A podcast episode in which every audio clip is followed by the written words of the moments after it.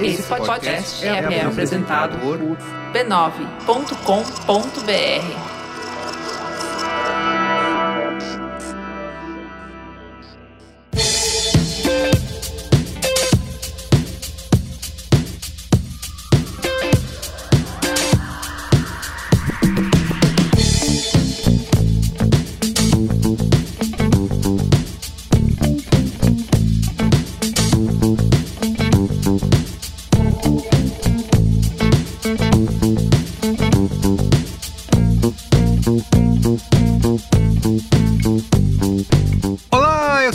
Merigo, esse é o Braincast número 519. Estou aqui com Bia Fioroto. E aí, Bia, tudo bem? Olá, Braincasters! Ana Freitas, e aí, Ana? Beleza, tudo pela ordem, Carlinhos e Braincasters. tudo pela ordem. Virou o quê? Um milico agora. Que animação, é hein? Que animação. Ah, não, eu sou paulistana. Muito bem. E Luiz Assuda? E aí, Luiz? E aí?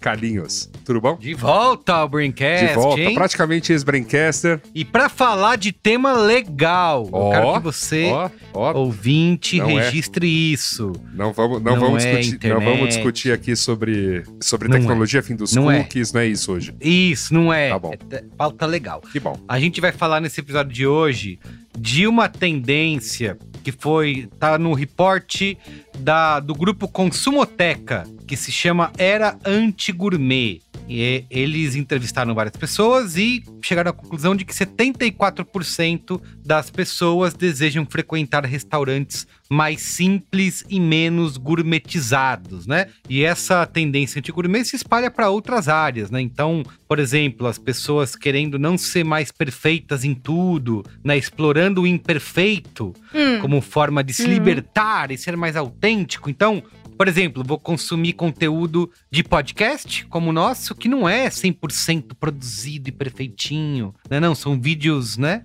Mas não tão produzidos. Hum. Entende? Então, hum. é isso. E a gente vai trazer essa era anti-gourmet aqui para o nosso Braincast de hoje e entender como que isso afeta né, nossas experiências gastronômicas, né? A busca por autenticidade, aquelas coisas que a gente sempre brinca, né? Desde, como que é? O, o cara faz o logo é, vintage e vem lá, Since 2021. Isso!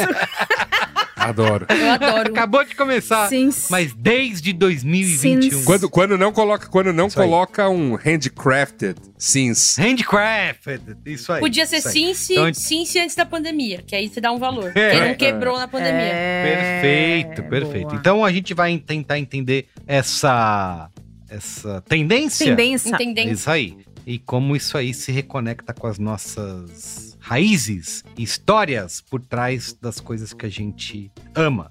Tá bom? Tá bom. Tá, bom.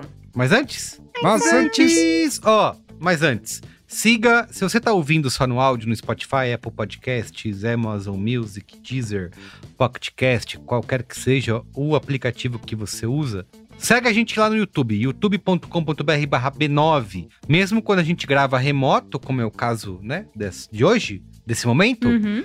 Temos lá uhum. o vídeo no YouTube para você assistir, dar o like, comentar, ativar o sininho, compartilhar. Assistir na estreia com as outras pessoas que isso aí, chat. deixar comentários. Então é isso. youtube.com.br barra B9, tá? Vai lá. E o YouTube nós. serve a uma coisa muito boa que é as pessoas que tiram foto da TV com a gente. Os pés pra cima! E aí é o pé para cima. Tem a nova versão que é o copinho de bebida alcoólica. Pode Isso ser um vinhozinho, uma cervecinha, um negocinho. Um guaranazinho. Pode ser. Um guaranazinho também é muito bom.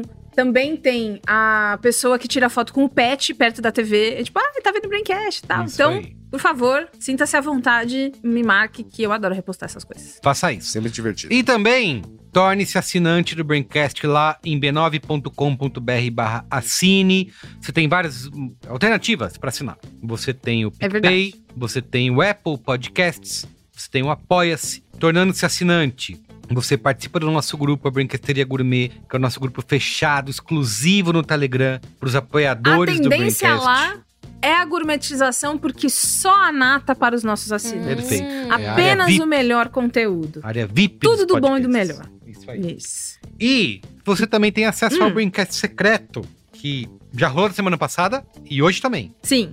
Rolou também. Por quê? Toda vez, já expliquei, né, no... no inclusive, expliquei na brinquesteria. É mais fácil quando a gente grava remoto de fazer o secreto, uhum. mas estamos aí, pessoal, fazendo sempre que Porque a gente consegue. Porque a Bia nos obriga! Eu, sempre que eu grito com o Merigo e no tá grupo. Tá. Nos obriga a gravar secreto. Eu falo, Bia, é não, eu não é quero secreto.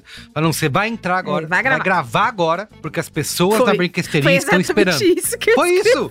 Eu não tô mentindo, eu não tô inventando. Ela falou, as pessoas estão esperando o Braincast Secreto, você vai gravar. Entra agora. Vem, vem, vem, vem, vem, vem, vem. Aí, tá bom, vamos gravar o Braincast Secreto. Aí gravamos o é Braincast Secreto, tá? É o meu jeitinho, mas é por isso que tem o secretinho também. Isso, pra quem é assinante. b9.com.br barra... Assine. Perfeito. Fácil. Antes de ir pra pauta, o Luiz Assuda hum. faz tempo que não vem aqui no Braincast. Nesse meio tempo, ele resolveu, né? Ele é um homem de novos projetos, né? Eu sempre pedia para ele divulgar. Ele é um incorrigível. Isso. Né? Eu sempre, sempre pedia para ele divulgar o Mupoca da semana, mas ele tá com novos projetos aí. Luiz Assuda, conta para os nossos ouvintes o que você está aprontando? Eu tô, né, como, como, como você mesmo disse, né? Eu sou, como que é, um creator contumaz, né? Fica arrumando né? Tá fazendo NPC no Exato. TikTok. É, Sara pra me coçar, esse tipo de coisa na internet. Tá, tá. E tava com saudade de fazer um, um podcast sobre,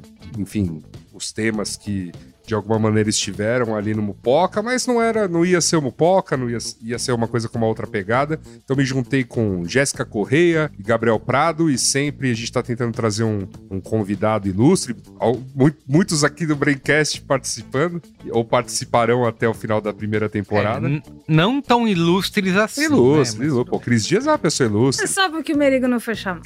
Calma, é. gente, a, tempo, a temporada tá ainda não acabou, não é mesmo? E é o um projeto que, enfim, tá, tá sendo muito bacana de fazer, tá sendo num momento muito interessante. Então, convido a todos para conhecer o Alvissareiro, que é esse projeto que tá no B9, tá lá na família B9 de podcasts, está no, como, como a gente costuma dizer, nos melhores e piores players de podcast do mercado. E é, estamos. Eu ouvi dizer que o Fernando Haddad escuta, né? Olha, já pensou? Aí sim. O ministro da Economia falou, o viçareiro esse É, não, pai. Então. Ouvinte. Ele falou, aí a gente ficou comemorando no grupo. Olha lá, olha ele falando é isso. Viçareiro. Bota, dá play, dá play. A palavra, palavra que tá na boca do povo. É isso. O que que é alvissareiro? Alvissareiro o, é, é, é um adjetivo que você dá para boas notícias. Então, ah, é mesmo? Uma coisa alvíssara. É, quem, traz, quem traz alvíssaras, então, é, é, uma boa notícia, é alguém alvissareiro. É um, uma notícia alvissareira, um, uma pessoa ou alvissareiro, um, um portador de boas novas. Não sabia. Olha só. achei que era só uma. Ai, que, uma, que good uma, vibe. É, uma bagunça. Já, uma falação, já, já, vi, uma, já aviso que o nome é, é, sarcástico, tá? Então tá tudo bem.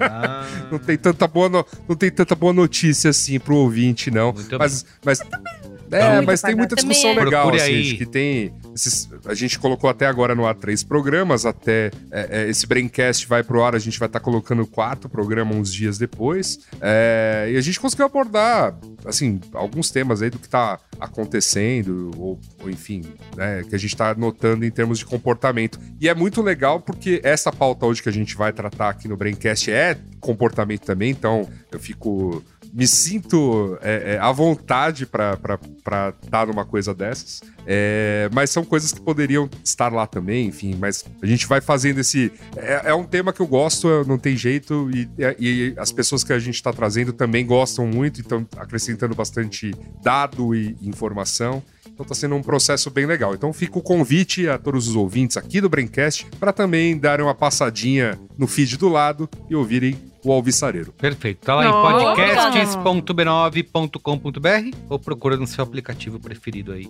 É isso aí. De podcasts. Coisa mais linda. Perfeito. Vamos pra pauta? Vamos lá. Vamos. Pauta!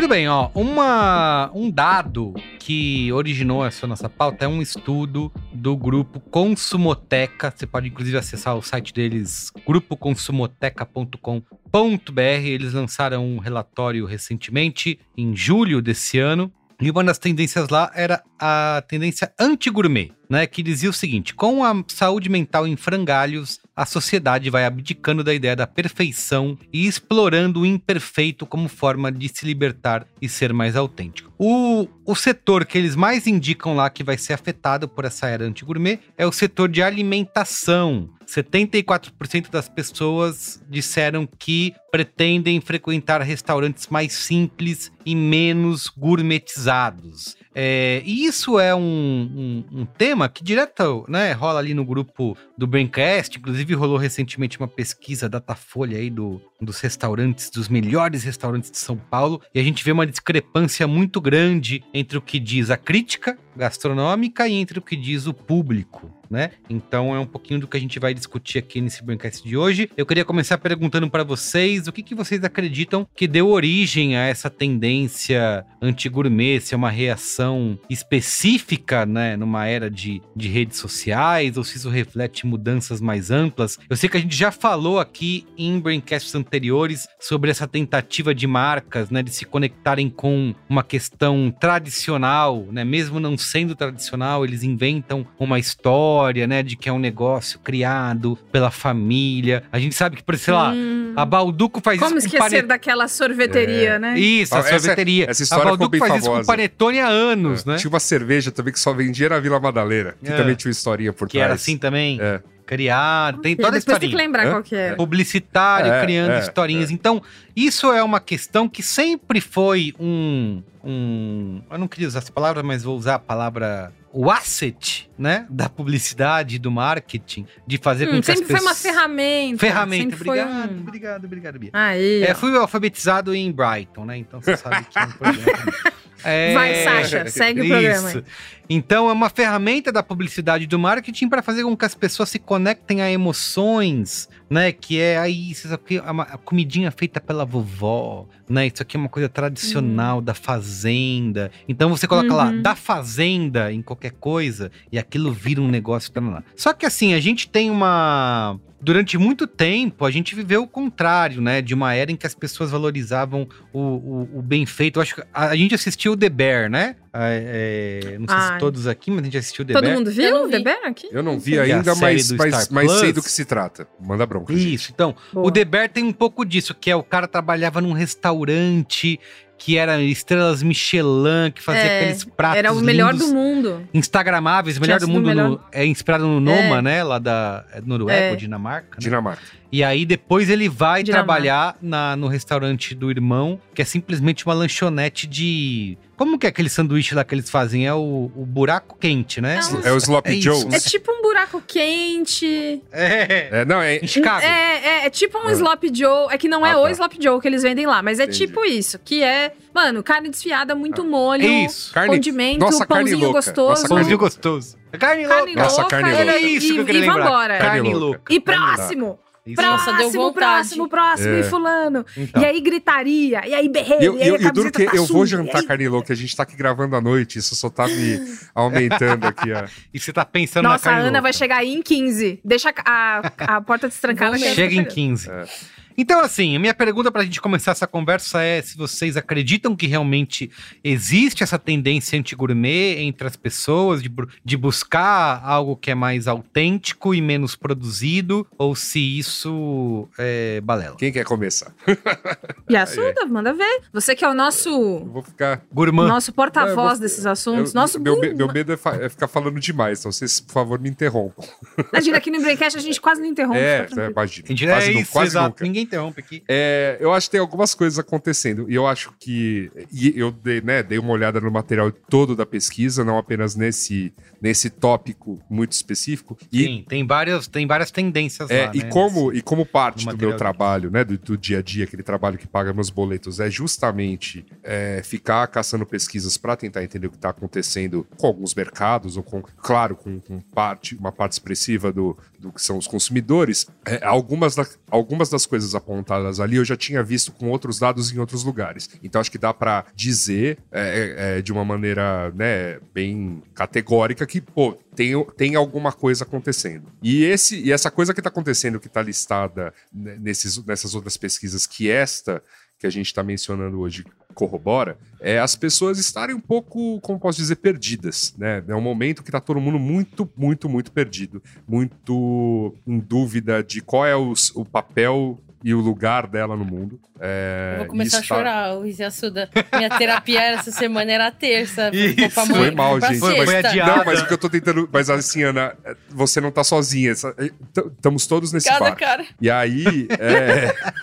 Então, estamos mesmo todos nesse barco. E aí você tem, obviamente, algumas coisas que se ramificam daí não é, não, não é uma coincidência a gente ter no, nesse mesmo estudo é, essa coisa de é, as pessoas terem que precisarem se comportar como empresas e estarem se comportando como empresas para chamar atenção, para poder para poder terem um lugar de, eu tô colocando isso aqui entre aspas, de destaque nas redes, com seus perfis, etc. Uhum. Não, porque é, é, é, essa é a maneira de existir, essa é a maneira de se cons conseguir trabalho, essa é a maneira de se conseguir dinheiro, essa é a maneira de conseguir vender o produto que você faz ali, como, como por exemplo, né, alguém que faz um artesanato, alguém que faz uma, um item, né, é, é à mão mesmo. E claro, serve para também quem mexe com comida, porque também a gente está falando desse mesmo mercado. E as marcas entrando nesse, nessa seara quase que competindo pela mesma atenção é, é, desse público. E, e é claro né, que, que aqui se esbarram em uma série de limitações. Primeiro, não dá, não dá, assim, não é humano, não dá para dar conta disso. Não dá para dar conta. Né? Quando a gente olha para um influenciador, essa pessoa grande e tal, que tem uma equipe, né, por trás dela para produzir conteúdo para ela, é, é, novamente é uma equipe por trás dela para produzir conteúdo.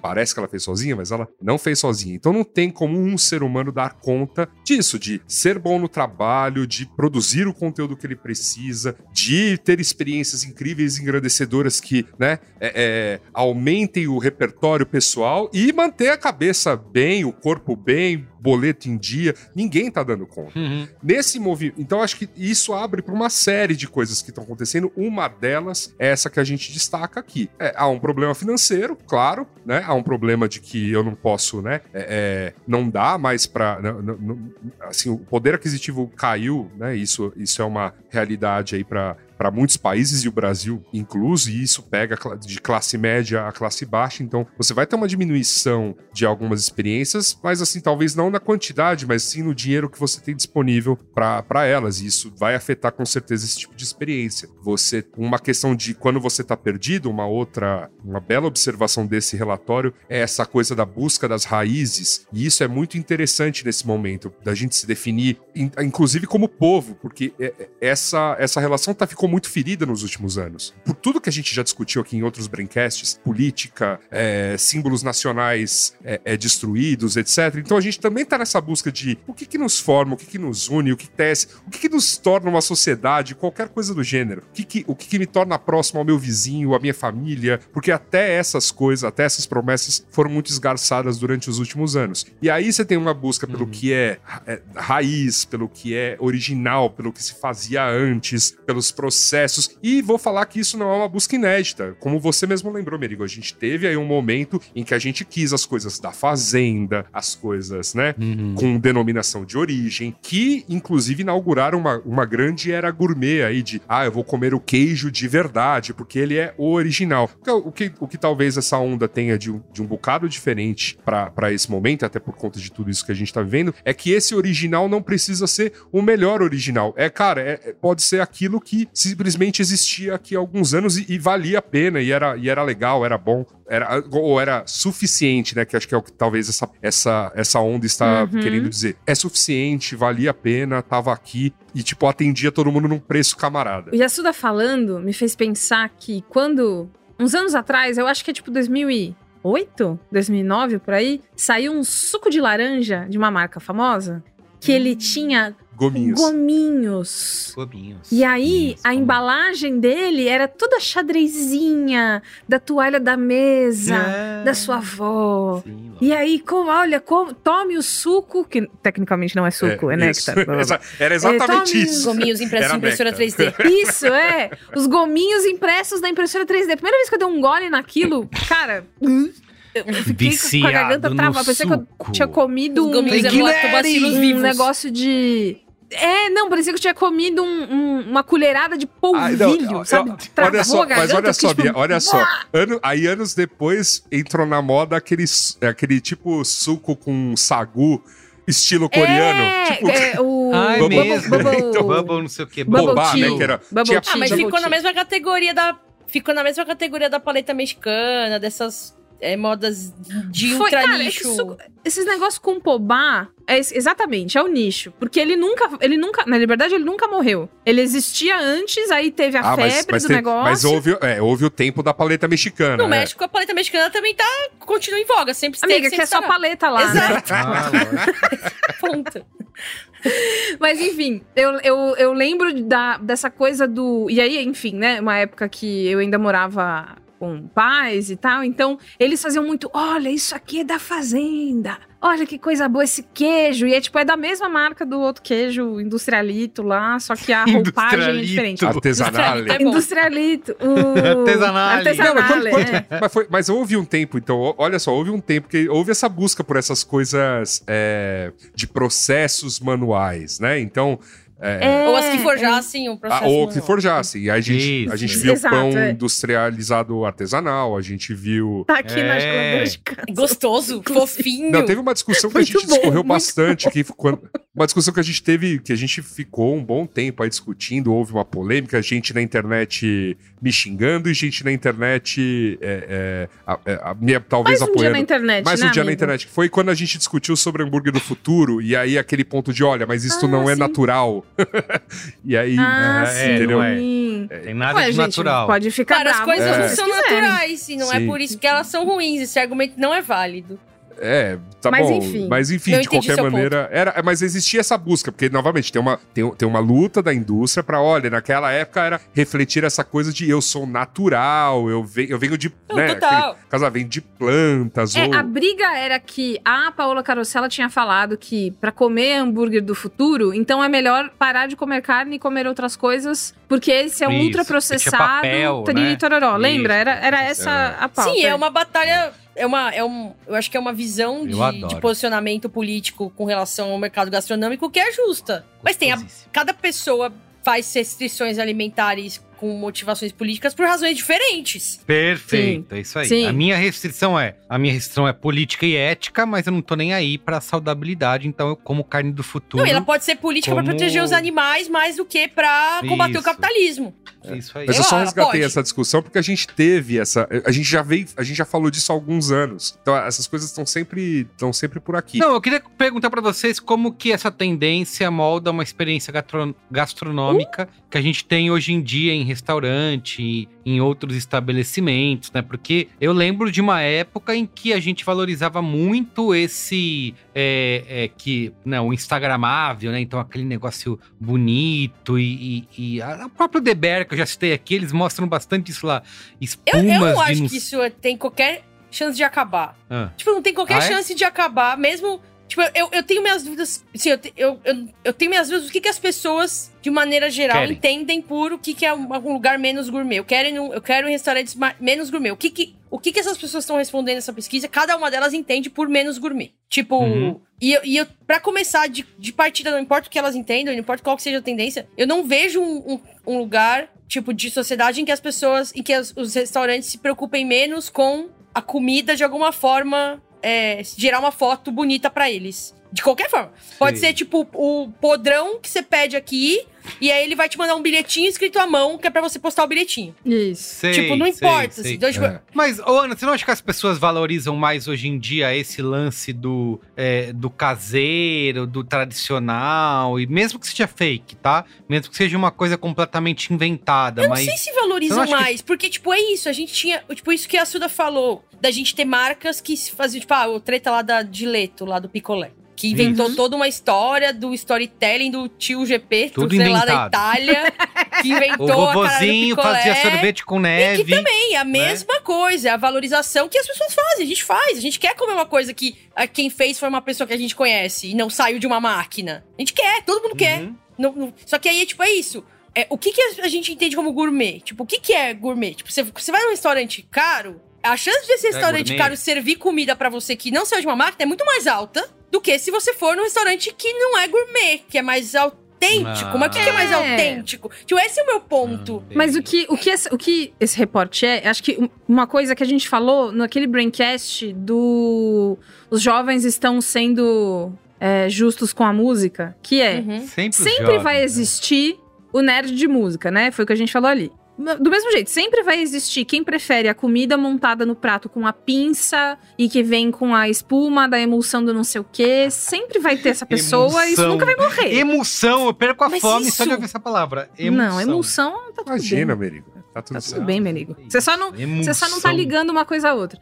Eu sinto que isso sempre vai existir. O que esse reporte fala é é, é mais. Acho que é mais superficial do que essa reflexão que você fez do. É muito mais provável que um restaurante mais caro vá te servir uma comida mais fresca que, que não sai de uma máquina do que o contrário. É a coisa do. No lugar de você entrar num restaurante que parece uma loja da Apple, tudo é, né? Hum. Sim perfeitamente isso, calculado, milimétrico, e o prato isso. vem uma referência ao Mondrian, e aí você come, cada mordida é uma experiência hoje tem muito mais a moda do postar a foto que você tá lá num lugar de tijolinho, que te vende um, isso, uma comida. Isso. Que é tipo um PF. O, o Yasuda, quando a gente tava falando dessa pauta, falou dos PFs do centro de São Paulo que viraram tá. é, hype, hype, né? Yeah. Que aí eu acho que tem mais a ver com uma coisa do meu.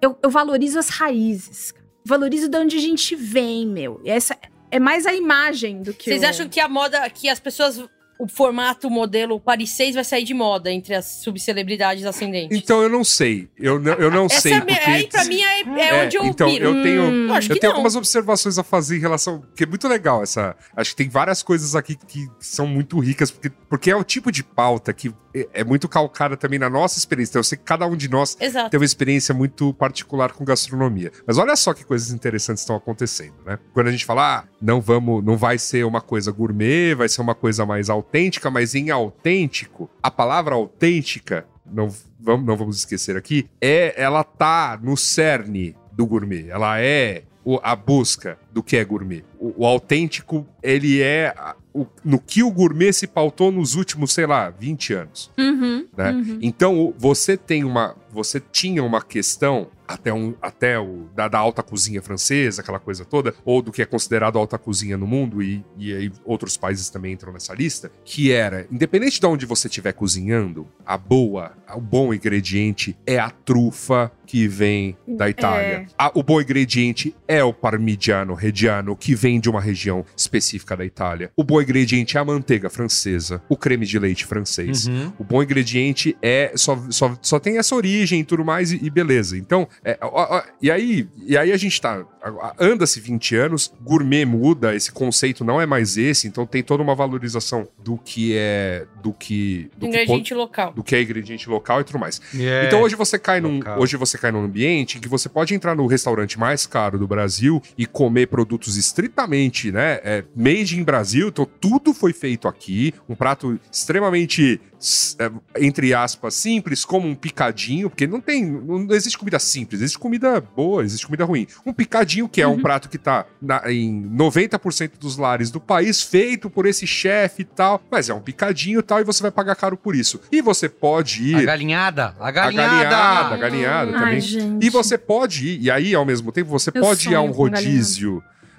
Bem popular, assim, bem tipo de um preço mais popular que sirva, por exemplo, comida japonesa e comer uma fatia de salmão cru com azeite trufado, que era um troço que não, não era, não, não tava naquele lugar anteriormente. Eu, eu, eu tô explicando tudo isso só para dizer que eu fui. Tipo, nada faz sentido. Nada faz sentido, mas recentemente eu fui numa. Eu fui num rodízio desses mais populares. Foi um, um dia de acidentes do tipo é, é, cair na pegadinha de aceitar o convite de alguém me chamando pra Liberdade, um bairro aqui de São Paulo, num domingo pra almoçar. Eu falei, claro que a gente. É óbvio que a gente vai conseguir almoçar lá.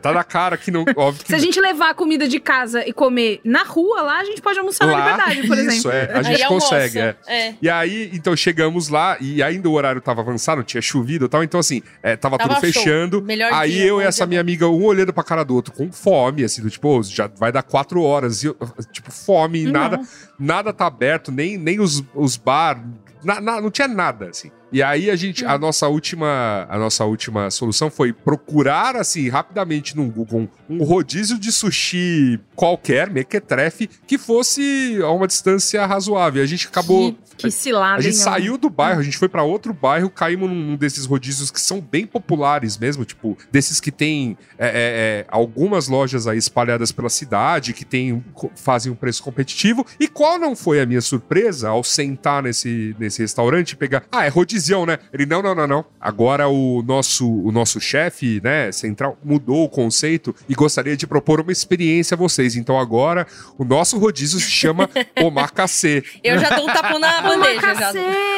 Que é um troço que você só vai comer de verdade nesses sushis caríssimos, assim, que são realmente muito caros, mas você quer. Tá, porque essa experiência entrou na moda, entrou no Instagram, entrou. Então, até o é... Rodizião, o Rodizião tá querendo curtir. É o, o Giro, o Giro Dreams of Sushi é, lá. É. Então, até ele, isso, ele tá isso. querendo curtir essa onda de omakase. Então, ele vai te trazer um monte de sushi enfeitado, emperequetado, com a, o tal do azeite trufado, chamuscado, vai vir de tudo que é o jeito. O caviarzinho em si. É, com é. os. É, e isso que é uma coisa foda, né? Porque quando essa tendência entra no, no planejamento aí das grandes marcas tentando se adaptar a isso, né? Então, você pega lá um negócio que é completamente industrializado, mas que vem com uma frasezinha. É, você monta o, o prato desse vem jeito. Vem com essa pecha, é, isso. E é por isso que, e é por isso que eu tava... Eu, eu contei toda essa história só pra como uma, uma, ilustração de que, para mim, e, e, existe mesmo um componente muito importante aqui, quando você faz uma defesa do que é original, autêntico, e que obviamente vai estar restrito a poucos lugares e escolhidos bem a dedos, no fim das contas, é uma força de elitização, é uma força de gourmetização, uhum. é uma força de gentrificação.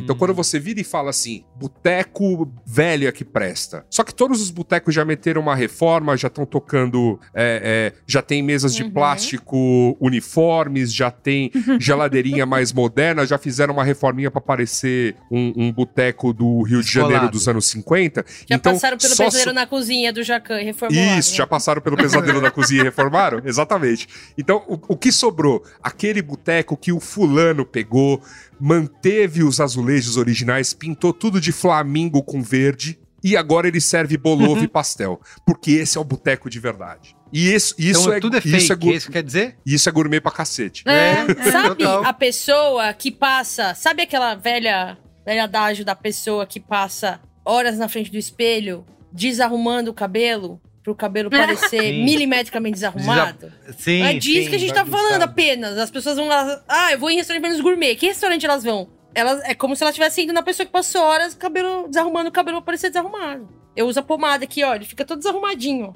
Demora pra eu conseguir chegar. É, Mas tem é. isso. Na verdade, é tudo, tudo, isso. tudo tem, Não, eu, eu, eu, vou falar, são ótimos, é mó, é mó legal tal. São assim. ótimos. Amo, amo bolovo, Sim. né? E versões de bolovo. aí fica eles fazendo as versões, aí vai e come um, come outro, aí isso é, é melhor. É eu adoro. Eu não é, tenho... É, é.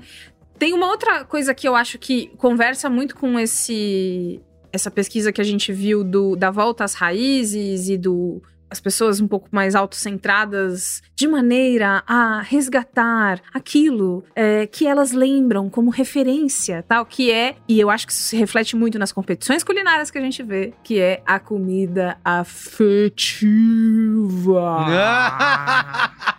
a comida que atravessa os afetos. É, existe, obviamente, obviamente que existe hum, um tipo hum.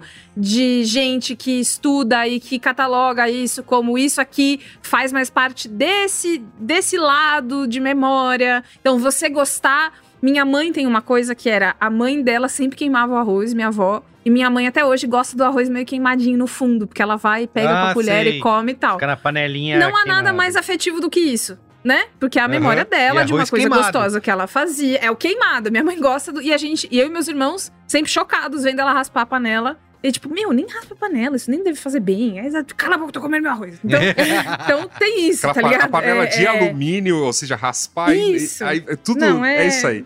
Bom, Melhor não. enfim. E aí tem a, a, como bem o Yasuda e a Ana colocaram, é a transformação disso para virar uma coisa mais superficial do que ela realmente pode ser, a serviço de uma coisa. Então, assim, se você quer emocionar alguém, Então eu vou virar e falar, Ana, esses brownies que eu fiz, aí eu vou abrir assim, bem devagarinho, um paninho de prato. Esses brownies que eu fiz para você Não, são receita da minha bisavó. Minha bisavó fazia brownie. Isso, é, são receita da minha bisavó. É. Afinal, ela é inglesa, Essa, né? De origem. Ela é inglesa, ela é inglesa. Então, tá aqui pra você esse brownie Berta. que carrega.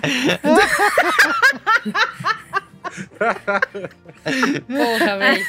Ah, é, e carrega todas essas memórias que eu tenho. Ah, eu me lembro, sentada na bancada da minha avó, lambendo a colher. Não, eu comprei o brownie, é da Balduco. Eu só tirei do negócio, não sei o quê. Mas aí, quando você vende a história, e aí, quando você tá numa competição culinária, ou quando você quer vender uma parada muito bem, ou cobrar mais caro, ou botar na parede de tijolinho e tal, e qualquer coisa vira a história da Dileto. Esse brownie então, é gourmet ou ele é autêntico? É.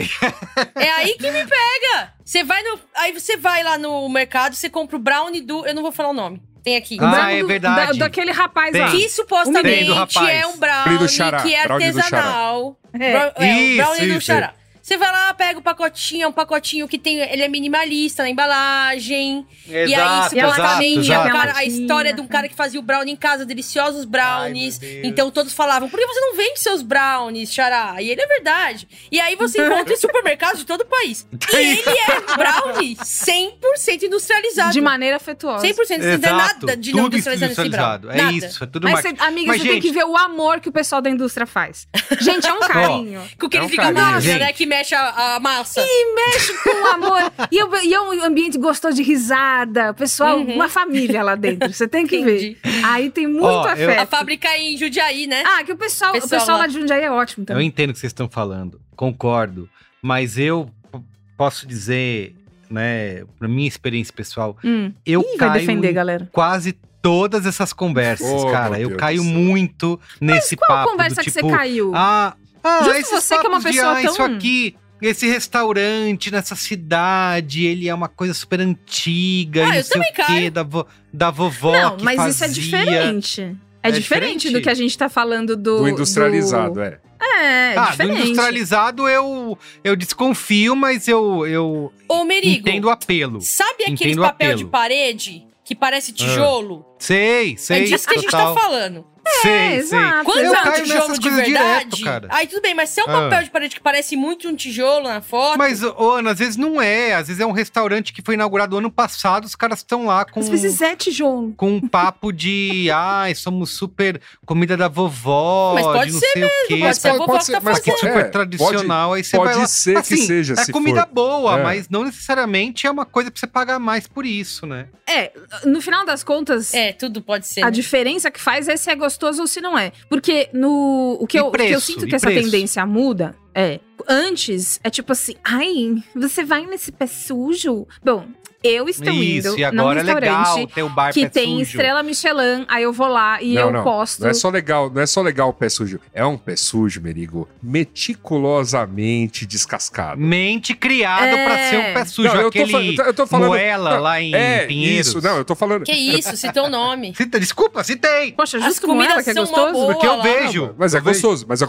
a comida é ótima, a comida é ah. ótima mesmo. Não, e eu, eu tô falando também, porque eu, eu adoro um bar ali na Santa Cecília, que é exatamente essa descrição. Ele Conta foi lá, aí, quebrou, quebrou os azulejos pra parecer um boteco bagaçado. Já, Como é já o dei, nome? já dei uma dica do qual é o nome do boteco. É, tem um serve monte de um lugar assim aqui. Serve Qual um é? bolo, É, tem um serve monte. um bolovo incrível, serve porção de língua de boi. Meticulosamente criado para parecer É. antigo. Ah, já vi Ah, aqui. fala qual- os acho que eu nomes já sei aí. qual que é. É bagacinho? A bagaceira. Não. Bagaceira. Bagaceira. Bagaceira. Podia falar assim. Ah, bagacinha, no, bagacinha na Bahia, não tem como, realmente. Não, mas. E, e beleza. E, e tá abrindo um monte de bar nessa pegada na região que eu tô ligado. É tipo, Tá. pô, comida muito legal tal, mas isso, olha, tô pegando aqui pra enaltecer a cultura botequística, que é a cultura notívaga de verdade.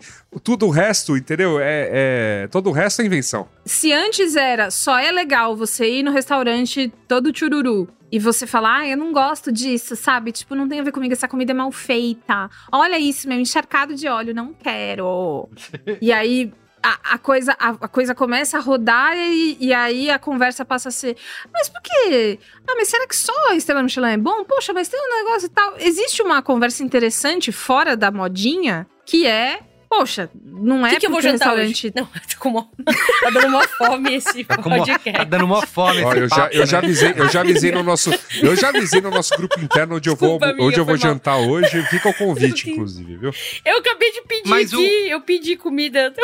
O, o Yasuda falou uma coisa lá no nosso grupo que é isso, né? Dessa tendência, é como que ela afeta o, os chefes e os restaurantes. Primeiro, o chefe não quer mais ser chefe, né? Ele é cozinheiro, eu sou cozinheiro, e os próprios restaurantes também rea reagem a essa tendência criando esse tipo de de coisa, né? Que é, ah, eu vou criar essa tradição fake, assim. Então, ah, eu não sou chefe, sou cozinheiro. Como que essa galera tem feito para utilizar essas, essas artimanhas, vai, para então, poder atrair mais gente? Existe uma conversa interessante para além do jantar da, da Ana. Desculpa, Que amiga. é, gente, não, eu amei, porque é uma, é uma coisa que vem do coração, né? Vem. Tão sincera. que existe a conversa interessante do o importante não é se o restaurante é assim ou desse outro jeito, ou se o tijolo tá quebrado de propósito, ou se ele é todo incrível e, e, e perfeitamente criado para que a arquitetura do sabor, que você vai entrar e aí vai ter uma foto, não sei o quê. Arquitetura do sabor. É, o importa é ser, é ser, gostoso, é ser legal, é dar pra ir, é com quem que você vai. É, quando, a conversa, quando ela tá nisso, nessa história do que importa é você se divertir, comer um negócio que você tá com vontade, ser gostoso e tal. A cantina Show. do nono. Eu tenho dois critérios. O critério é, um é, mas, ah. essa comida é gostosa. O critério dois é, é, o serviço é bom, as pessoas estão elas estão. É... Parece que elas estão me odiando. Esses são os dois critérios. Isso é importante. Você quer é, quebrar é, o tijolo, não quer. Quer botar na parede o papel de parede de tijolinho. Quer, quer aqui na Santa Cecília 2000 tem um lugar que tem balde de feijoada. Olha aí. É um lugar que tem um balde de feijoada. Ah, a feijoada vem num balde de lavar quintal, é, é isso? Vem um balde de cerveja. Caralho dentro dele ah. de, de, eh, alumínio. É uma boa feijoada. Continuem fazendo balde. Vocês estão higienizando o balde. A feijoada é gostosa? Segue. Segue, é por favor. É, é, então. E aí a tendência. Merigo, ela vai mudar sempre. É, né? e tem um espaço, tem um espaço, acho que, para para muita coisa, porque eu acho que uma outra observação muito interessante é o que, que é gourmet na cabeça das pessoas. E aí a gente hum. vê essa hum. dissonância incrível quando, quando a gente pega a já mencionada pesquisa do, melhor de, do os, melhor de São Paulo pelo júri e do melhor de São Paulo pelas pessoas. Porque as pessoas estão indo votar crendo que elas estão tendo grandes experiências gourmets gastronômicas, mas a gente vê que existe uma clara, uma clara distinção do que é essa experiência para elas o que é a experiência do júri que está avaliando N outras coisas e que também tem suas afetações. Vamos lá. Tem, eh, são é. direcionadas a um tipo de restaurante e as pessoas são direcionadas a outra. Eu gosto de citar alguns dos exemplos, para não ficar nos polêmicos e não, não, não, ficar puto aqui com alguns tipos de restaurantes. Pô, mas você vai não citar os polêmicos? Você... Não, mas eu quero citar um porque eu, que eu morava na frente. Tem que citar tudo. Então eu posso, então eu posso falar, então eu posso falar exatamente sobre o que que é o que, que era morar na frente da família Mancini, que é uma cantina hum. famosa aqui de São Paulo. Ah, Carésimo! Então, só que. Então, é o Carésimo que, veja bem, você vai lá, a sua experiência é em uma galera, então você vai com a tua família, ou você vai em um grupo maior de pessoas, porque o prato é grande. Uhum. E, e, é uma coisa meio, a pessoa vai lá, tira a foto na, na, na fontezinha, porque a rua é bonita, tira uhum. a foto na ruazinha é. de tijolinho. Fofa. Vai lá na vaquinha dourada que tem na frente de uma loja. os garçons tudo vestidinho, anos, né? bonitinho. Estão lá faz muitos anos. Aí entra, a, a, casa, a casa é meticulosamente, um sabe, preparada para parecer uma casa é, apareceu uma casa italiana antiga, mas foi é. reformada é. assim, com, com esmero pra aparecer daquele jeito. E, e aí você tem. E aí você. E aí vem o prato lá numa travessa, né? De cromada, assim, para imitar bronze. E aí, beleza, você tem lá uma, aquilo. Aí você vai perguntar para as pessoas. Eu odeio aqueles drinks que vem no pote de maionese, cara. Nossa é. senhora. É. Passou, esse, passou. Mas você passou, pergunta para a pessoa, você né? teve ali uma experiência, uma experiência gastronômica? A pessoa vai falar, pô, tive. E é por isso que ela, é. que ela é efetiva tal. Porque foi, foi todo, deu todo esse rolê, mas que não é a mesma coisa que a galerinha, né, os caçadores de emoções autênticas, aí tá procurando. E aí é, existe essa dissonância. Eu tenho uma, um relato que é o seguinte: é um relato que se conecta a essa discussão. Meu irmão se casou em novembro do ano passado. Meu irmão se casou na cidade mineira de Ouro Preto, uma cidade Linda histórica, cidade. de lindas paisagens. Lindo. Sim. É, muita, boa comida. Muito, muita, muita boa comida, comida mineira. E o meu irmão se casou num hotel fazenda que eu não vou citar o nome, mas que é um hotel fazenda lindíssimo. Infelizmente não fomos convidados, porque poderíamos ter aproveitado esse momento. Não, eu fui. Mas era do. O, o... Qual que é o nome ah, do meu irmão, Merigo? Qual que é o nome? Qual que é o nome do meu irmão, Merigo? Bom, tá vendo? Por isso que ele não te convidou, né? Olha, eu, eu mesma sei o nome do irmão da Ana e tal, mas tudo bem. Ou seja, a mas Bia, um. a Bia Foi assassinado ao vivo. Foi assassinado ao vivo. ao vivo, cara. Oh. Ao vivo. Ao vivo. Acende aí é... a velhinha do episódio passado aí pra você. É. O... Vai lá, continuando. Desculpa, Vou me recuperar um o... dia. O meu irmão casou nesse hotel fazenda. E esse hotel fazenda, a casa que é principal que a gente ficou, ele era composto de uns chalezinhos e uma casa principal, que era uma casa toda em madeira, toda colonial, uhum. é, lindíssima. Móveis, decoração, tudo do período Desde colonial. 1870. Isso, e assim, obviamente, Ouro Preto, como todos sabemos, carrega histórias tenebrosas, né? Da, da época do Brasil colônia, uhum. é, por conta da centralidade que teve, enfim, em períodos muito centrais e, tipo, muita gente morreu fodida lá e sofreu muito lá, como em muitos lugares do país, mas Ouro Preto tem essa centralidade na história. É... Escravidão total. Escravidão total. E, enfim, o ponto é, a gente tava naquela casa, e assim, aquela casa, ela era, ela claramente era uma casa que abrigou histórias terríveis, uhum. de terror horríveis, né, relacionadas a escravizados. Isso no nosso imaginário, mas estava óbvio, né? Você olhava em volta, tipo, você sabe onde você tá, você tá vendo? A história tá nas uhum. paredes, tá na madeira, tá em tudo.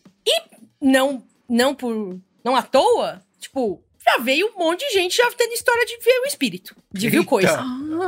Que a minha tia viu não sei quem arrastando as correntes, a minha priminha falou de não sei o que, que viu um, um monstro, fantasma. Putz, mas quando a criança vê, eu tenho medo, sabia? Quando a adulto não, mas vê, aí quem que contou? Mas quem que contou criança que é viu? É foda, Foi a criança. criança. criança não tem Mas quem que viu a criança vendo?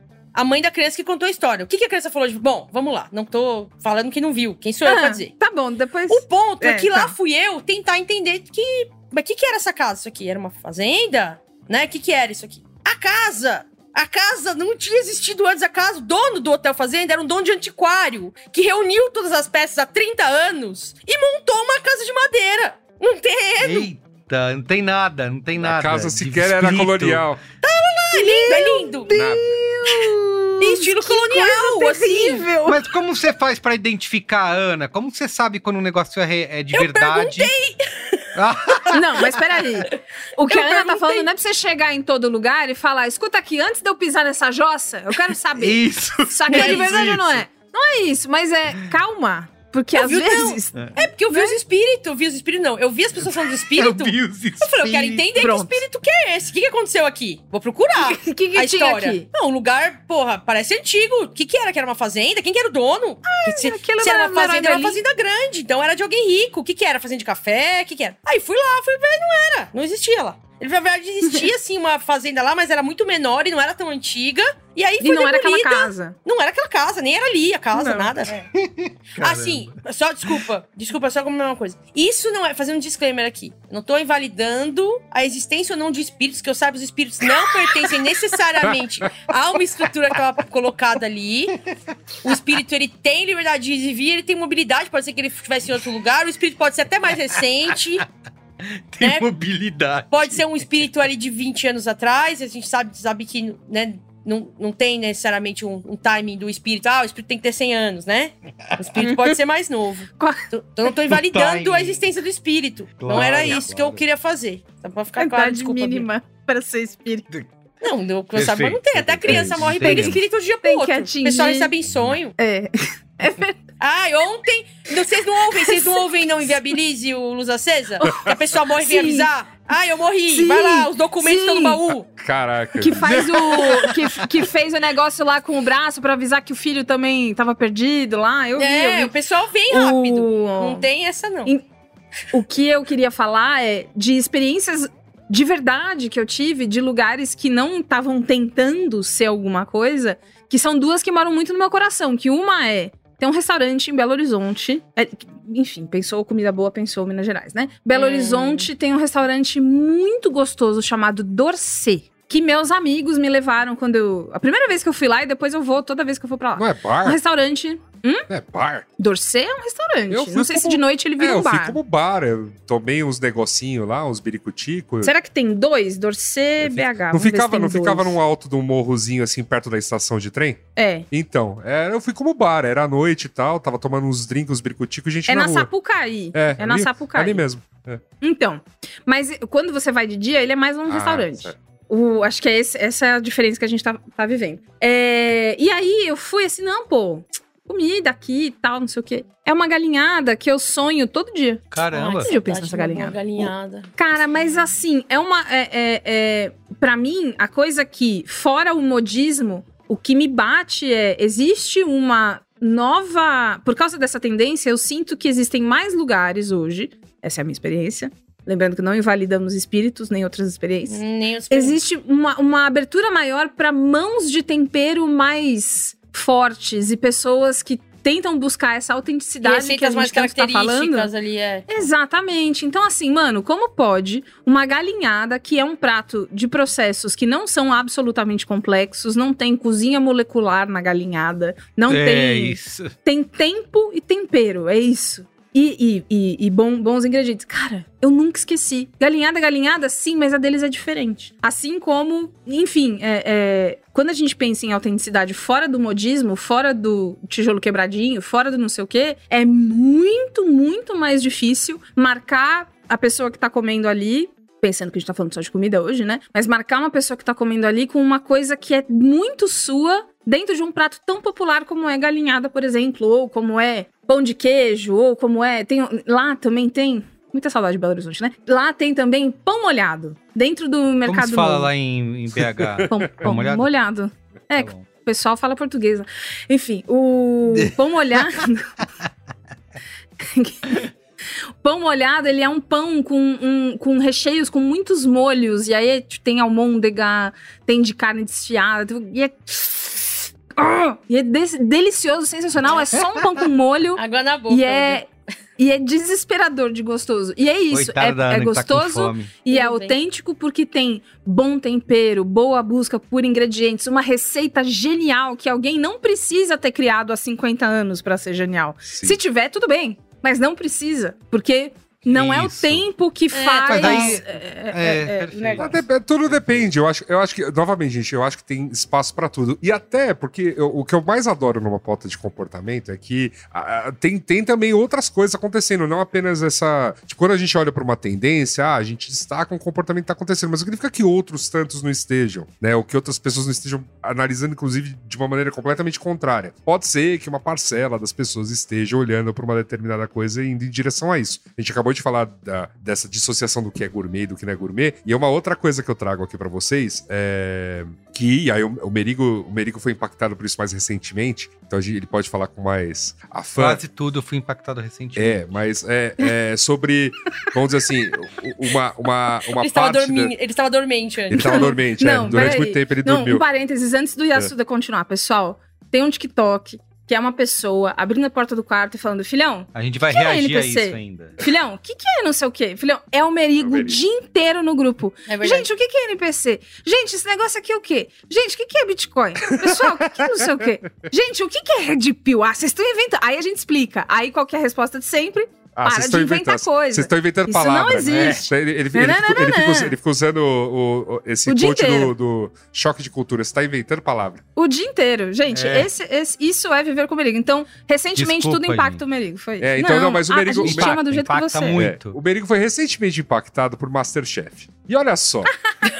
Recentemente. É, foi, foi uma coisa recente, Merigo. Com 13 anos de delay. 13 anos de delay. Foi. E aí... É verdade. Foi, e olha, e olha só que coisa interessante sobre Masterchef é, é, que é a questão do. Pô, é, houve uma onda de né, programas de culinária, a gente ia mencionar né, falar, falar sobre isso. Comé... Fizemos até um episódio do Braincast sobre Sim, isso. Sim, falamos, falamos sobre essa questão. E, e, olha só como ela nasce, né? Nasce tal de, de eu começar a olhar para, sei lá, grandes histórias da culinária, então esses documentários que falavam das histórias dos chefes antigos. Aqueles da Netflix. Aí depois dos, chefes mais, dos chefes mais é novos, os chefes que estão mudando. Food os, chef, os chefes que estão mudando a, a gastronomia para uma coisa mais moderna, que é o lance do chef's table Table, por exemplo. Tem uma cronologia isso, aqui. Isso. Aí chegamos finalmente no, no tipo de coisa que é, mas eu quero continuar incentivando as pessoas a fazer. Né? Então, olha só, vou, vamos fazer um reality show de pessoas de verdade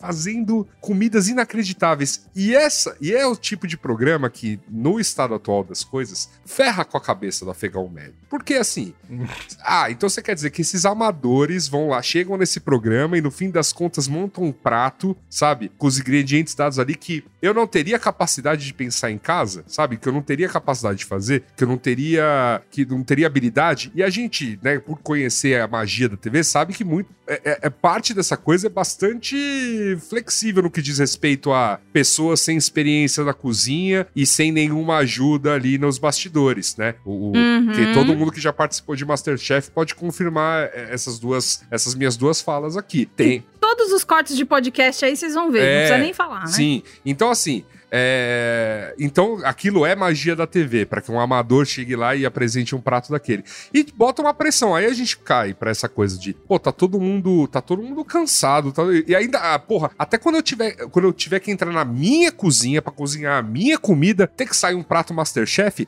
a papu, né? E aí, é, eu acho que tem uma, a papu. é, tem uma onda legal que precursores, claro, tem que, sempre tem que citar esses caras que é a galera do Larica Total, mas que mais recentemente ganhou, ganhou uma onda mesmo dessa coisa do, da cozinha tosca, da cozinha, como eles chamavam lá na época, cozinha de guerrilha, é, e, é. e, ganhou. Pô, tem um outro cara que ficou, né? Os primeiros vídeos que eu fui impactado dele foram toda nessa pegada de: ó, oh, só que é comida, tipo, aprende aí, seu otário, a fazer, sei lá, arroz, que era aquele João Pimenta, é, que era nessa pegada de. Você que não faz nada nessa merda dessa casa, não ajuda numa louça, não lava uma vasilha. Eu amo amo ele. Ele é muito bom. Então, é, é, é tem uma. É, tipo, é, é, quase uma, é quase uma onda de, de alívio aí pra essa pessoa que não tá. Que, pô, é mesmo, pô. Eu vou pra cozinha, faço os rango da hora, só não fica bonito. Mas, pô, arroz e fe... o feijão tá bem temperado, o arroz tá da hora, o, o bifão tá, tá, tá brilhando, o ovo lá. E o comidas feias? Comidas feias. Comidas feias. Aquele... Tá muito feio. Que era? Aí, não, tá aí, horroroso, a, tá gostoso. Até, até o momento deu uma volta, né? Aquele, aquele reality show lá de fazer bolos feios da Netflix, que foi um sucesso. Que aí, beleza, é o lance é. do qualquer. Aí sim eu me sinto, tipo, ok, eu tô me enxergando naquele ser humano, né? Eu consigo fazer aquilo. Eu tava pensando aqui, resgatando. Tipo, o Yasuda falou isso, resgatando a história que eu contei do casamento do meu irmão. Tipo, tem um valor muito grande em fazer o que eles fizeram lá, e eu acho que isso é uma boa analogia pro trabalho que às vezes as pessoas fazem de engendrar essa autenticidade na arquitetura, na decoração. Tipo, eu acho que tem um lugar de, tipo, não ser. Sei lá, a discussão sobre. Ah, eu quero um lugar autêntico, eu não quero. Tipo, volta para mim pra esse lugar de, tipo, a comida é boa, tá ligado? A gente tá falando de uhum. comida aqui. Tipo, não é que. Tipo, é, não me importa muito, assim, é legal ir num lugar que é bonito e que tem um a pensamento história. por trás da arquitetura, ou que tem história, ou que foi alguém forjou a história pra parecer daquele jeito porque aí é agradável por conta disso. Tipo, o lugar lá que eu tava do, dos espíritos. Nem sei se espírito, às vezes até um holograma que eles colocaram. Mas nem sei se o. o lugar era muito.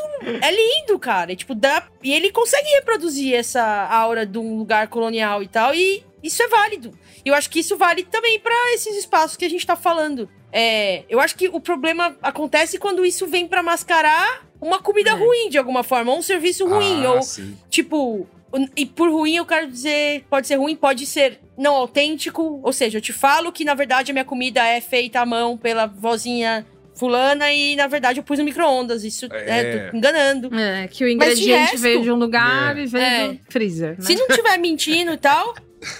Eu queria entrar num ponto antes da gente ir pro Qual é a Boa, que é.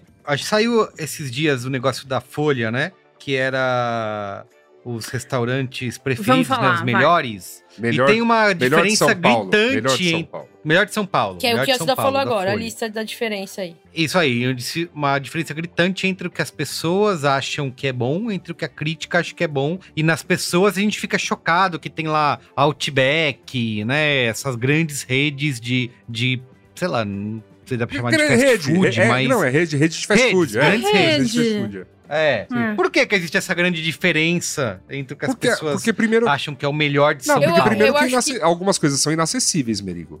Exato. Assim, O que é considerado, ah, tá. o que é considerado bom sushi, por exemplo, em São Paulo, é, é algo que ah. eu, eu que gosto, eu que sou japonês, aquela coisa, eu devo ter ido duas, é. eu, eu, fui duas vezes na vida, porque é caro, porque é uma experiência que, pô, requer recursos, sabe? E, então, e aqui, Sim. pô, eu gosto, eu sou, gosto do tema e, e me arrisco pagar um, uma grana quando, Você quando a experiência... costuma investir. Costuma investir Você nisso. não é uma... É, né? É. Sim. E, e, assim, não dá, porque, porque não é uma coisa corriqueira. Agora imagina, né, você comparar os oito, dez melhores restaurantes de, eh, tipo, japoneses de São Paulo, então tem que ir nesses dez. Cara, eu falei, eu fui, eu fui em dois, sabe? Não, é, é complexo. Mas tem a ver com marketing também, se você olha a lista. Tem. Tem, tem a ver com o produto. Tipo, os restaurantes que estão no topo da lista são restaurantes que são, foram criados como produtos e aí eles têm investimento bastante grande em publicidade para anunciar é. em revista, Sim. em TV, em outdoor. Verdade, verdade. É, Sim. Tipo, e é, e é, a referência. Gente, é isso, é a referência do que é muito bom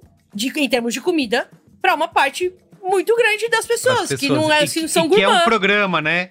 E que é um lance especial, né? É. Tipo, eu não vou no Outback Isso. todo Eu não vou no Coco Bambu é um todo fim de semana. Isso. E eu quero me sentir à vontade. Tipo, tem uma leitura também das pessoas que é restaurantes. Elas precisam ah. ir, elas querem comer muito bem, então elas querem um lugar que elas julgam como, tipo, um lugar chique. Eu vou pagar Importante. caro e eu vou ter acesso a uma comida que é muito gostosa pro meu padrão de paladar. Mas eu não quero me sentir deslocado. Eu preciso me sentir à vontade. Isso, isso. Esses espaços Total. também, além delas saberem que esses espaços existem, porque eles fazem muita publicidade, elas também têm uma clareza que esses espaços, por conta da publicidade, são espaços que, em que elas são bem-vindas. Tipo, elas não sabem que, na verdade, você vai. E, e, outra, né? Tem um lance de acessibilidade mesmo, alto, né? Que o que o Assuda falou. Derrubar que... o talher. Você eu lembro que uma vez eu ganhei uma experiência no é, Dom, né? Que é o restaurante. É, não sei se existe ainda existe, existe. mas era o super gourmet lá do Alex Atala, eu falei, cara, eu não eu tinha medo de fazer barulho com o talher, porque era um silêncio sepulcral no lugar. Mas, e, não, eu não tenho essa experiência pessoa... com restaurante super caro. Eu Contraste. acho que. Eu, eu, eu, não tenho experiência com restaurante super caro. Tipo, sei lá, o mais caro que eu fui na vida, eu acho que foi o Mani. Esse e, tipo, tive. o Mani eu fui muito, ah, é assim, tudo podia. Eu não tava. Assim, gostoso. eu era a pessoa mais pobre ali, de longe. Eu tava ali por permuta, eu tava prestando um job pra eles. Então, assim, de longe eu era a pessoa mais pobre ali. As pessoas em todas as mesas ao meu redor estavam gastando, sei lá, quatro vezes o meu salário só na bebida. Só na garra nas é. garrafas de vinho. É verdade. Mas assim, eu fui muito bem atendida. Tipo, mesmo claramente não pertencendo àquele espaço. Agora, isso não é necessário. Tipo, tem um lance. Eu acho que também um lance de tamanho de porção, tá? Tipo, a, tem, a, a, tem, a visão que. Tipo, tem alguns lance da nossa cultura que é, tipo, você vai num restaurante caro desse, a comida até pode ser muito boa, mas a porção não é o que se espera. Tipo, você vai no Outback, você vai pagar 80 reais no, no prato? Vai, mas esse prato, na verdade, é dois. Tipo, tem comida pra é, cacete. Um você vai pagar 100 gigante, reais. Quanto é a né? costela do Outback? 120? 100 reais com, com é. coca, com batata, com complemento? Não, tá, não é um restaurante mundo... barato, vamos lá, não é um restaurante barato. Então, mas todo mundo vai comer. Tipo, é comida pra pra todo mundo. Você paga caro, mas. É a é... coisa do compensa, né? É. Eu, eu, tenho, eu tenho um ponto sobre essa pesquisa que que eu acho essa a parte do Datafolha que me pega, que eu acho, achei muito interessante. Então, quando a pessoa perguntar, isso aqui eu tô falando como hipótese, tá? A gente eu acho que valeria a gente validar essa, essa questão, mas eu acho muito mas eu achei interessante o, o, o, tipo de resultado. Então, olha, me fala qual é o teu hambúrguer favorito, puta hambúrguer. Hambúrguer é algo que eu, o que, que eu comi? Madeiro beleza. Ou qualquer uma, uma, outra rede, ou até uma hamburgueria que, que ele possa ter ido que ele achou muito boa. Até porque hambúrguer é mais acessível, ponto. Mesmo o hambúrguer mais caro da cidade é, é, mais acessível do que, por exemplo, sei lá, a churrascaria mais cara da cidade. Ou o sushi mais caro ah. da cidade, tá? Então, provavelmente ele tem essa experiência e ele, ele lança aquilo. Lugar para ir com a família. Pô, lugar para ir com a família é um conceito muito amplo, porque não é apenas a comida. É a comida, dar e ter, sei lá, experiência, o lugar ser confortável, as crianças ficarem, né, numa boa, você poder levar alguém mais velho. Famílias têm muitas. E era o nome da categoria. Então acho que também traz, evoca diferentes tipos de experiência. Agora me pega, por exemplo, que é o que o Datafolha, quando as, foi perguntado às pessoas qual é o melhor restaurante da cidade, elas não falaram de restaurantes baratos. Hum, elas falaram de restaurantes. Porque, quando, porque, aí, é um, porque aí é o melhor. É, então, o melhor eu posso aqui colocar no, no, num campo de eu gostaria de conhecer, eu almejo ir, meu sonho é poder comer neste lugar. E aí os dois da lista são, não por acaso, restaurantes que são muito mencionados ou tipo, porque entraram em listas globais, que, que é justamente o caso da Casa do Porco, ou porque são hum. aqueles são lugares que são muito comentados como que é um lugar para tipo levar, que todo tipo, independente de qualquer coisa, você vai sentir que tá comendo num lugar muito bonito, com, sabe, tudo do bom e do melhor, reuniões de negócios geralmente são nesse lugar, etc, que é o caso da Figueira Rubaiá, que foram os dois mencionados e que não são restaurantes de fato para para qualquer bolso porque de fato não são, não são refeições baratas lá. Mas aí você, bolsos. É, mas aí você vê, por exemplo, que que essa votação, por exemplo, uma Casa do Porco poderia ter entrado muito, muito bem na lista do júri, né? Inclusive porque está muito bem listada numa lista internacional de melhores restaurantes do mundo. Então as pessoas foram lá e votaram nisso, né? Agora, quando, quando traz para uma relação de. Sabe que você vai. Aí você vai precisar realmente ter um repertório e grana para poder conhecer restaurante. Tipo, você gostar muito de restaurante japonês para conhecer uma porrada de restaurantes japoneses. Você vai ter que gostar muito de hambúrguer para hambúrguer para conhecer um monte de hamburgueria. Ou ser uhum. food, né? Que é essa galerinha que tipo, percorre restaurantes como hobby. E aí, claro, você vai ter uma lista mais limitada, mas isso é uma hipótese que eu tô levantando aqui. De, tipo, e tem também, obviamente, o lado da dissonância da experiência. Tipo, o que é considerado bom, gourmet, ou bom, proveitoso, custo-benefício, que entrega sabor e que entrega isso num, num, numa questão acessível, obviamente isso vai, isso vai ser diferente para quem é júri e diferente para quem é para quem é, é, é, consumidor, né? De, de uma maneira mais é, é comum. Mas estou, enfim. Eu, eu acho, eu, eu gosto desse tipo de coisa porque nos provoca a, a tentar a tentar entender um pouquinho que são tempos confusos e tá tudo bem tá confuso. E essa que é a verdade. Perfeito. É isso. Vamos pro Qual é boa? Qual é boa? Qual é boa?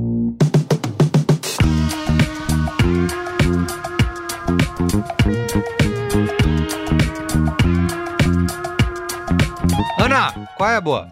Meu qual é boa de hoje é um é? podcast. Oh. Ah, não acredito. Estão fazendo podcast ainda? Uhum, é menina, tem que ver. Falar, viu? O podcast é que eu vou indicar hoje, ele se chama Huberman Lab. Não é Uberman Lab. Eu falei pro amigo meu, eu falei, pô, tem esse podcast, Huberman Lab. Ele falou, tipo, Uberman, tipo, meio nazista o conceito. Tem o conceito nazista de Uberman, tipo, super-homem, blá, blá. E eu falei, não, é o nome do cara. O nome do cara é Andrew Huberman. E ele é Huberman. professor de neurobiologia e oftalmologia de Stanford. Nossa. E é um cara que se propôs a produzir conteúdo sobre os temas nos quais ele é especialista para o público geral. É, é, inglês, mas é. Tipo, é, é, como você ter acesso a uma aula de um baita professor didático pra caramba, mas uma aula, tipo, aula pro primeiro semestre tá? Hum. E é um cara que hum. faz episódios longos em que ele entrevista colegas dele, tipo, grandes especialistas do mundo em vários temas é, conectados, desde, por exemplo, é, sono, atividade física, saúde mental, mas também relacionamentos, criatividade, é, longevidade. É... Nossa, tem um com o Tony Hawk que é, é Lifelong Rock. Passion é. e Progress. É. E, cara, é um podcast sobre viver, mas o que ele traz é uma perspectiva tanto dos aspectos neurobiológicos e neuroquímicos que fazem a gente ser como é, com muitas referências ao que tem de mais é, recente em termos de ciência e mais confiável, é, de uma maneira muito clara. E para além disso, ele traz algumas dicas muito práticas para algumas coisas triviais, com base no como a gente funciona mesmo.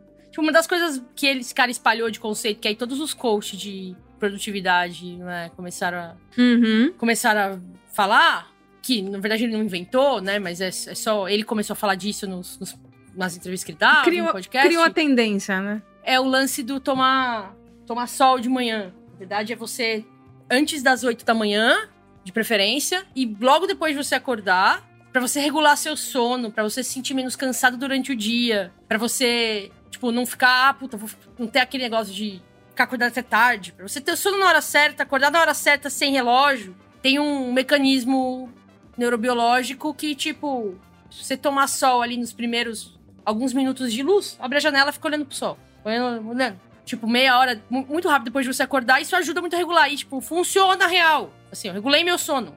E aí, depende do horário que você tomar, ele vai. Porque ele faz. Eu, eu, não sei explicar direito, tá? Que eu sou leiga.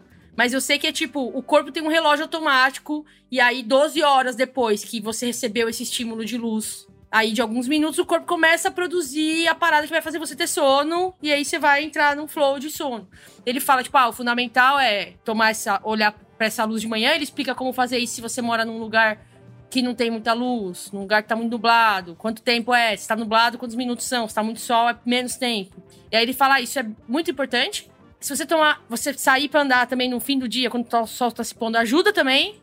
Isso é um exemplo de dica prática. Tipo, toda, todo episódio que ele faz, ele fez um episódio sobre relacionamentos no dia do, do Valentine's lá, incrível. Tem todos, tipo, o cara meio que faz uma curadoria das melhores referências de papers sobre relacionamento que existem, assim. E aí ele mistura isso com os conhecimentos que ele tem sobre, sobre como funciona o sistema dopaminérgico, como funciona o, o, o, sistema de recompensa conectado ao relacionamento. É, é muito foda, assim. É, são aulas e aulas.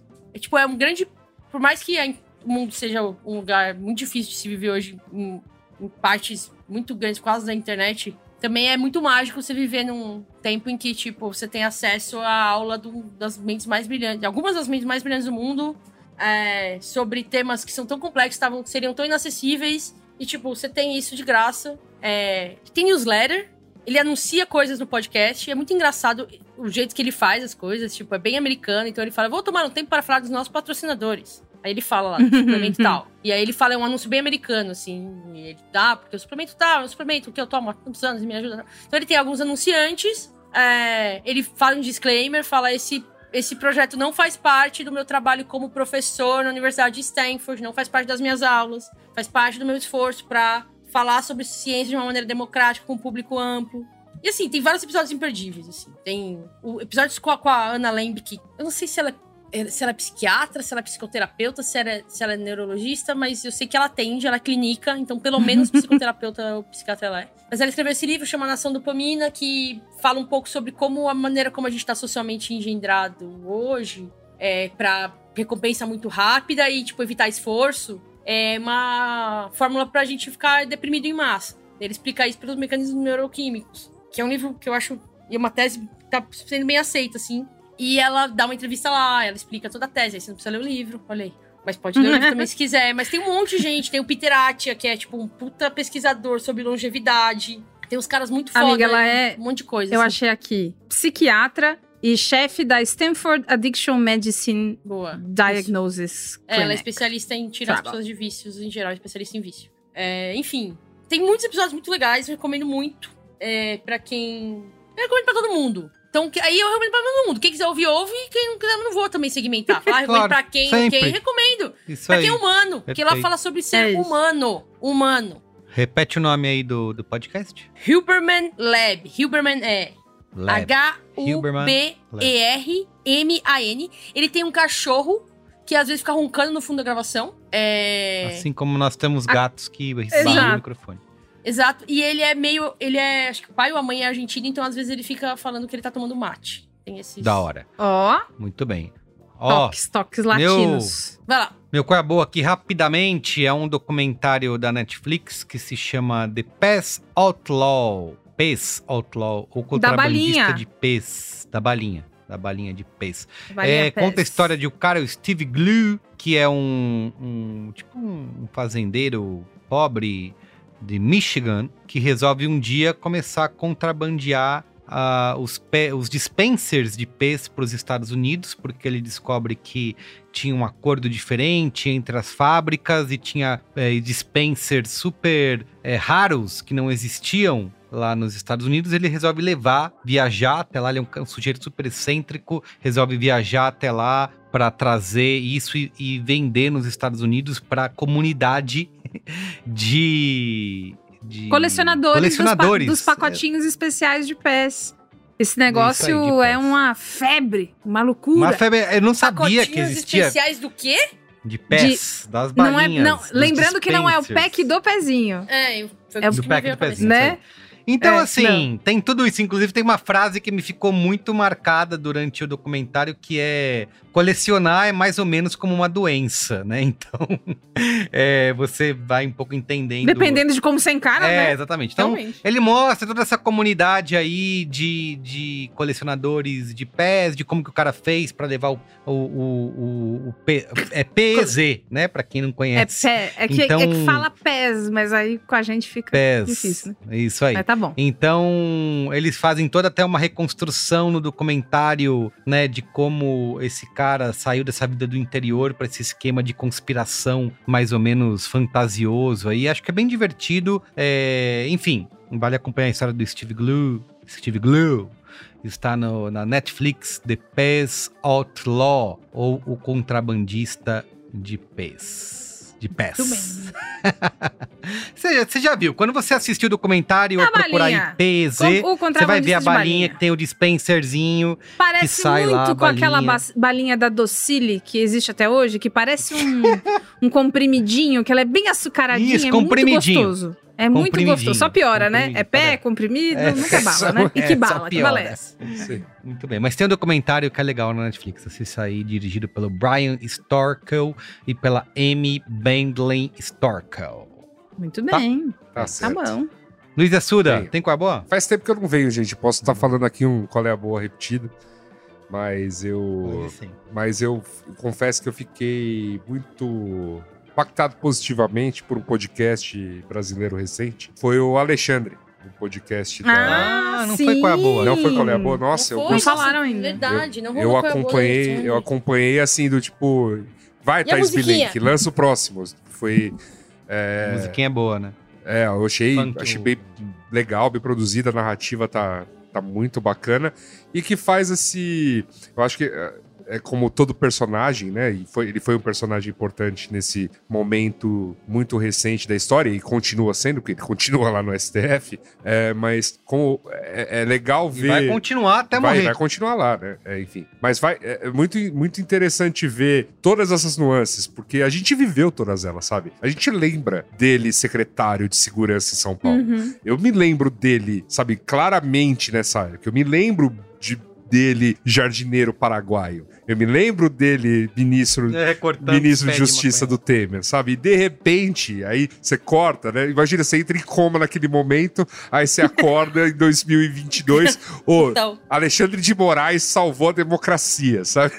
Você, é, ia, ser, ia ser um lance de choque. Falaram, não, peraí, como assim? O jardineiro Chamou Paraguai. o ibanês de assintoso. Assintoso, exatamente. E aí, é, eu acho que tem um acho que a coisa que eu acho que é, é bacana do podcast é não endeusar. Eu acho que tem, vai, vai para essa via do que aconteceu, como é que foram os bastidores, como é que se deram essas se deram muitas dessas questões e como é que tá o estado hoje, em que sim, existe muita questão de quanto poder realmente caiu nas mãos dele e de, e de que se isso pode acarretar problemas, porque tem gente séria, não é só Dodói que votou na, naquele, naquele troço, enfim, é, que, que acha não. Uhum. Tipo, tem gente séria que fala, ó, oh, isso pode dar problema ali no futuro. É o lance do pode. Isso vai dar merda. É, pode dar problema no futuro, mas agora, pô, foi muito. Teve que acontecer desse jeito, senão a coisa ia degringolar, né? Então, é um. Gostei muito, e claro que né, podcast que termina com aquele gostinho de quero mais, mas é porque a história continua. Então, assim, agora para seis episódios. É, agora né? para continuar acompanhando o Alexandre, você tem que continuar acompanhando o noticiário. Né? Então é bem isso.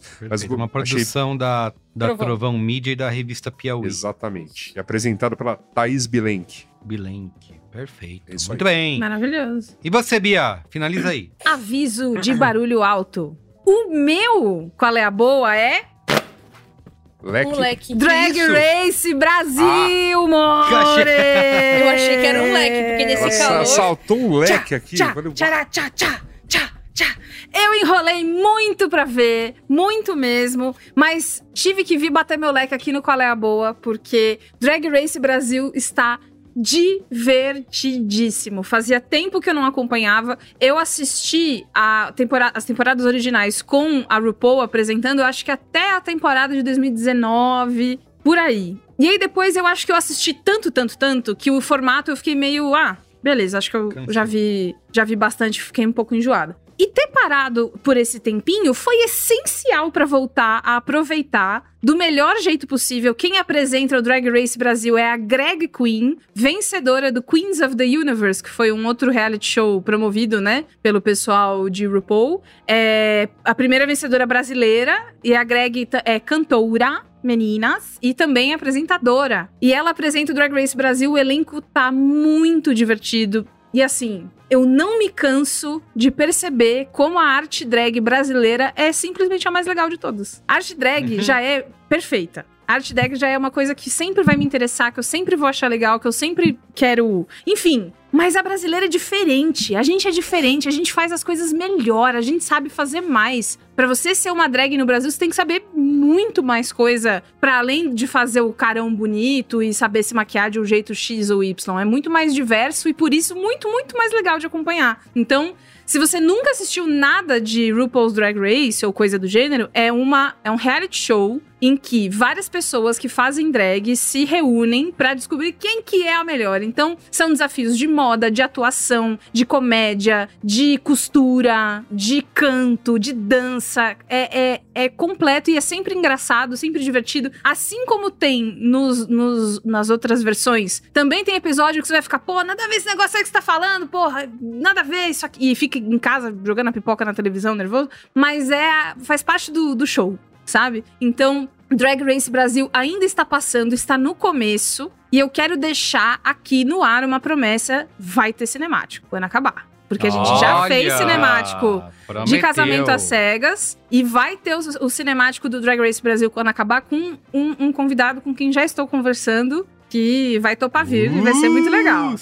Não vou falar falou, quem tá ainda, hein? Mas, mas vai ser ah, legal. Então, para você acompanhar Drag Race Brasil, está. Pega o seu leque Bate o Leque, toda quarta-feira, às nove da noite, na MTV Brasil ou no Paramount Plus. E se você estiver me ouvindo fora do Brasil, é naquele WoW Presents. É, WoW Presents Plus, que é quem tem Nossa, quem detém os direitos fora. completo. Serviço porque todo completo. mundo tem que ver essa temporada, porque eu quero mais temporadas de Drag Race Brasil. Então vamos fazer bombar bastante. E aproveitar o recado para dizer por favor, vamos lembrar de sempre apoiar a arte drag brasileira, porque existem vários outros shows que acontecem toda vez nas capitais tem sempre show embalada. Aqui no, no, no, Brasil é ótimo. Aqui em São Paulo tem a Blue Space, que é muito é, tradicional de shows de drag, tanto drag novinha quanto gente que faz história há muitos e muitos anos. Tem o Drag Brunch, que eu já falei aqui, que é lá no Sky Hall do nosso amigo Martim. É, tem outros, outros realities que você pode acompanhar. Enfim,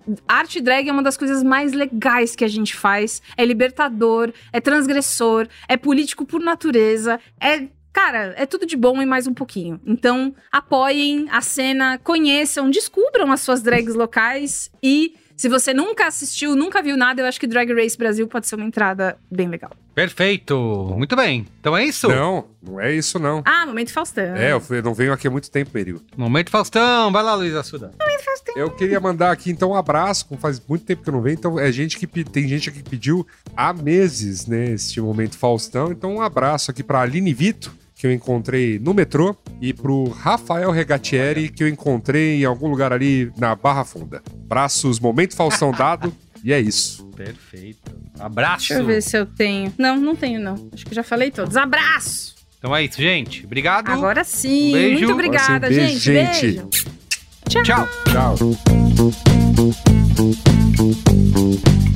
Tchau.